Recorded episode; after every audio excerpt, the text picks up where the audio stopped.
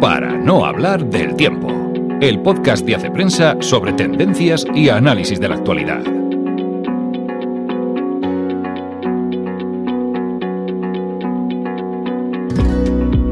Hola amigos, una semana más nos encontramos en el podcast de Hace Prensa. Soy Ana Sánchez de la Nieta y lo primero quería agradeceros la acogida a esta segunda temporada y las sugerencias que nos habéis hecho llegar y que seguimos contando con ellas. Es importante vuestra opinión y podéis pensar y cómo las hago llegar, cómo os digo, cómo os cuento, cómo aporto. Bueno, sabéis que estamos 24/7 en las redes sociales. Nos puedes encontrar en YouTube, en Facebook, en Twitter en Instagram e incluso en LinkedIn. Y si no te va mucho lo de las redes sociales, en la web tienes nuestro teléfono y nuestra dirección. Así que nos puedes llamar al fijo o incluso puedes venir a vernos a la redacción. Y eso sí, entonces tráenos unas cervezas o unos manolitos. Pero bueno, vamos ya con los contenidos de esta semana que resumimos en titulares.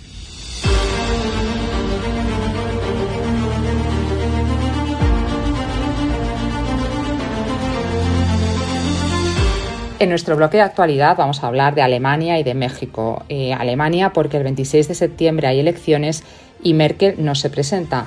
Y México porque una polémica sentencia sobre el aborto ha dividido a la opinión pública. Son dos temas que han sido protagonistas en las portadas y en los que nos hemos metido a fondo. Hablaremos también de la novela de Tony Gratacos, Nadie lo sabe, del superestreno de la semana, que seguro que eso sí que sabes que es Dune de la Cenicienta de Amazon Prime y de un documental clave para entender uno de los eventos de moda más importantes del año y que se acaba de celebrar, la Gala Met. Así que empezamos ya.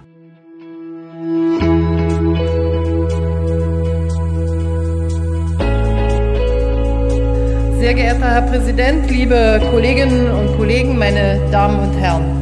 Esto que escuchamos es la despedida de Angela Merkel del Parlamento alemán hace solo unos días.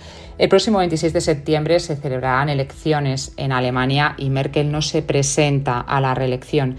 La canciller alemana lleva 16 años en el poder y es una figura política enorme, no solo en Alemania, sino en toda Europa, una de esas líderes incontestables incluso entre sus enemigos políticos, que no dudan en alabar su seriedad, su profesionalidad y su arrojo para hacer frente a los problemas, porque si algo ha tenido Angela Merkel encima de la mesa en estos 16 años, han sido problemas. Desde la debacle económica del 2008, la crisis de los refugiados en 2015 o la crisis sanitaria por la pandemia del coronavirus. Y precisamente Merkel se despide con un éxito comunitario, que es el acuerdo sobre los fondos de recuperación. La canciller alemana ha declarado estos días en los medios que ahora que se retira quiere dedicarse a leer y a descansar, cosa que no ha hecho en más de tres lustros. Y aunque no ha querido meterse en la campaña electoral hasta ahora, en su último discurso sí pidió el voto para su partido, para los demócratas cristianos, y apeló a la necesidad de ser gobernados con moderación. Esto viene porque Alemania está revuelta, por eso es un tema de portada y muchos medios recogen estos días sondeos o apuestas sobre si ganará el partido de Merkel, cosa difícil porque ha bajado mucho en las encuestas, si ganarán los socialistas o si la subida de los verdes puede ser definitiva para una coalición de gobierno un poco diferente. En relación a este tema, Elena Farré, que es redactora de Hace Prensa y que ha vivido varios años en Alemania, así que conoce bien el paño, ha publicado un análisis de lo que puede significar el voto de la llamada generación Merkel. ¿Quién es esta generación? Pues son los más jóvenes. Una generación de, eso, de jóvenes que precisamente solo tienen la referencia política de Angela Merkel, que la valoran mucho eh, como, como, líder eh, política, pero a los que les preocupan algunos temas como el cambio climático, las políticas de diversidad y por estas razones se inclinan más hacia los verdes o hacia otros partidos de, izquierdas. Como señala Elena, son un 8% de la población, es decir, su porcentaje de voto no va a ser definitivo, pero hay que tenerlo en cuenta. Y en relación también a esto, pues he leído estos días eh, un, otro artículo en Hace Prensa, este es de hace unos años, que escribe José García Peregrín, que es nuestro corresponsal en Alemania y que habla de los otros electores, la otra cara, ¿no? los electores mayores. Este sí que es un porcentaje mucho mayor de población, tendrá más importancia, pero la realidad es que entre unos y otros van a decidir en unos días el futuro de Alemania, que como hemos visto estos años es un poco también nuestro futuro.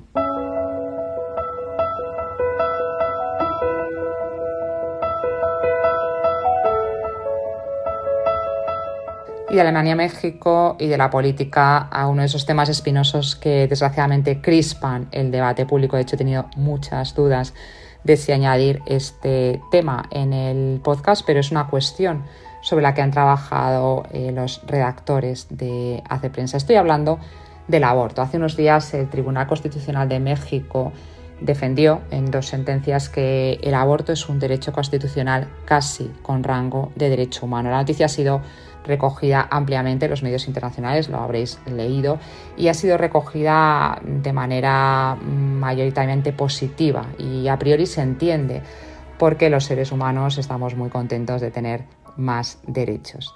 El tema es que hay que profundizar eh, un poco, analizar esas dos sentencias y es lo que hace Juan Pablo Andrade en el artículo que publica esta semana en Hace Prensa. Y cuando se analizan uno se da cuenta de que la base jurídica es pobre, lo explica muy bien Andrade, y que parte de un axioma que lo que ha buscado es cerrar por vía jurídica eh, un tema muy sensible. Y aquí está el primer pero que le encuentro yo a estas sentencias, y es que cerrar debates sensibles eh, me parece peligroso, porque puedes cerrar en falso y porque puedes evitar un diálogo enriquecedor para, ambos, para ambas posturas. Es verdad que nos cuesta hablar sobre el aborto porque nos cuesta este, eso, ¿no? ese debate tan crispado. ¿no? Parece que no se puede hablar del aborto con una cierta tranquilidad y sin pelearse y sin agredir al, contrincante, ¿no? por llamarlo de alguna manera.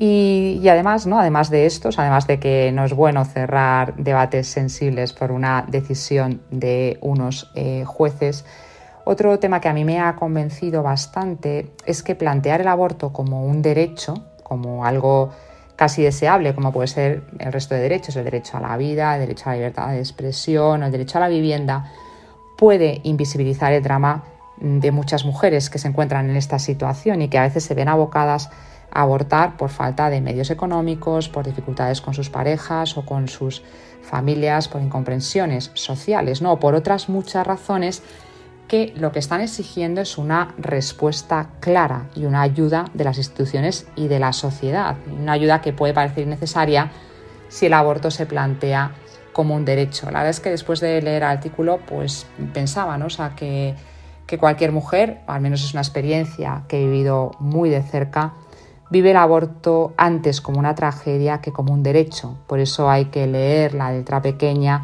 y lo que pueda haber detrás de estas dos sentencias, ¿no? para que no sean unas sentencias que nos empobrezcan un poco como seres humanos, ¿no? en vez de enriquecernos.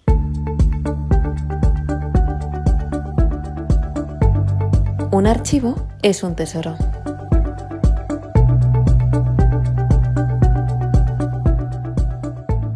No sé vosotros, pero hay días que me parece que la única noticia es la famosa y odiosa subida de la factura de la luz. Y no es para menos porque es un tema que afecta directamente a algo tan sensible como nuestro bolsillo. Pues bien, hemos rescatado del archivo de Hace Prensa un artículo que ayuda a poner este tema en contexto, en un contexto más amplio. Es un artículo que firma Mercedes García y que lleva por título Pobreza energética, una lacra que no se ve. Hemos dejado el link en la descripción del podcast.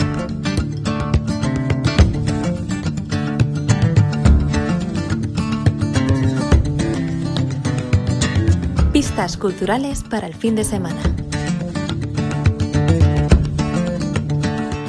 Y llega mi sección favorita, las pistas culturales para que desconectéis este fin de semana. Empezamos con los libros, o mejor dicho, con un libro. Juan Sebastián Elcano se convirtió en héroe, porque fue el primero en dar la vuelta al mundo. Yo lo convertiré en villano con la verdad que sí, que no me he equivocado, que es un libro, no una peli, y este es el book trailer. Cuando le pregunté a Adolfo Torrecilla, nuestro experto en libros, por una novela, me habló de Nadie lo sabe, una novela histórica de Tony Gratacos que se plantea que quizá Juan Sebastián Elcano no contó toda la verdad sobre aquella primera vuelta al mundo. eh, Adolfo me puso la novela por las nubes, que estaba bien escrita, que estaba muy bien documentada, que la leyó de un tirón. Tengo que confesaros que yo no soy muy de novela histórica, pero me leí las primeras páginas y la verdad es que es una lectura absorbente de esos libros que te bebes. Y además está en Amazon, así que más fácil, imposible. Y ahora sí que vamos a hablar de películas, o mejor dicho, de la que probablemente será la película del otoño, Dune.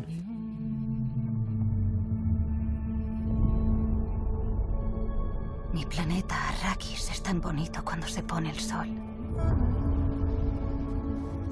Sobre la arena se puede ver la especia flotar. Los forasteros esquilman nuestras tierras delante de nuestras narices.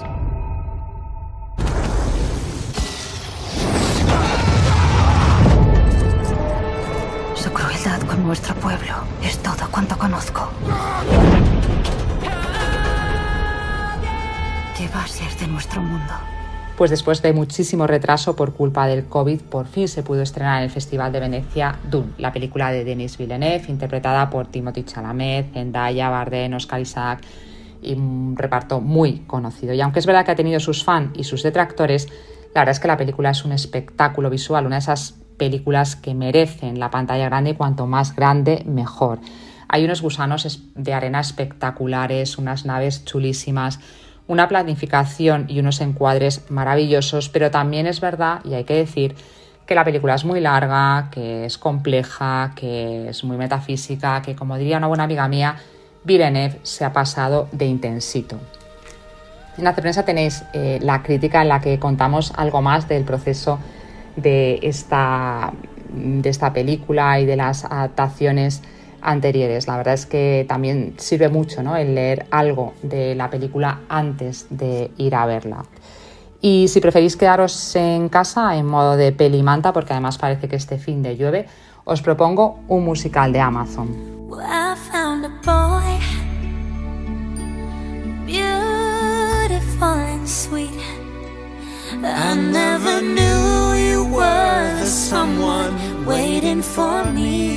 Hablamos de Cenicienta y esto que estás escuchando es Camila Cabello interpretando el mítico tema de Ed Sheeran.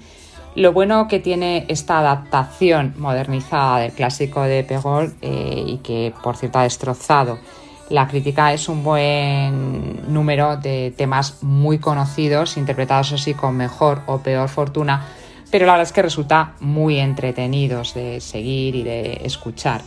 Lo peor de esta Cenicienta es que tiene un guion absolutamente caótico, han entrado en el cuento como elefante en cacharrería intentando modernizar, pero ya digo, sin orden ni concierto. Pero bueno, a pesar de todo, es una cinta entretenida más apropiada para un público juvenil y adulto que para un público infantil.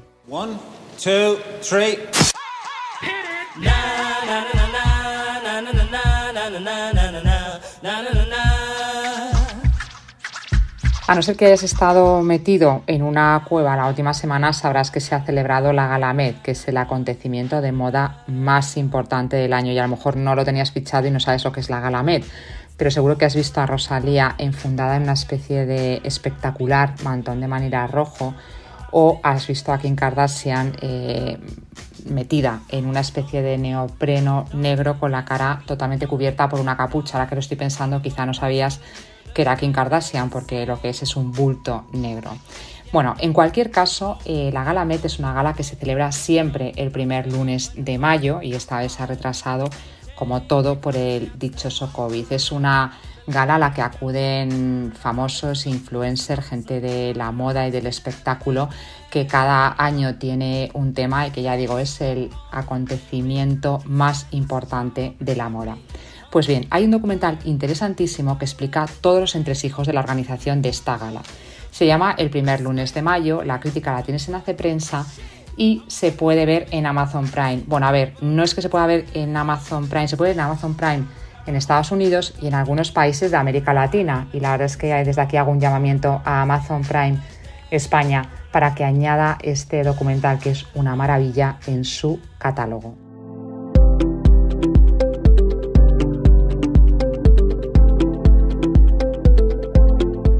Y nuestra última pista cultural terminamos como empezamos, hablando de Alemania y con uno de nuestros descubrimientos de la semana. En agosto del 2020, cuando Angela Merkel anunció que no se volvería a presentar a las elecciones, dos periodistas, Franco de Ledone y Raúl Gil Benito, empezaron una serie de podcasts sobre la política alemana.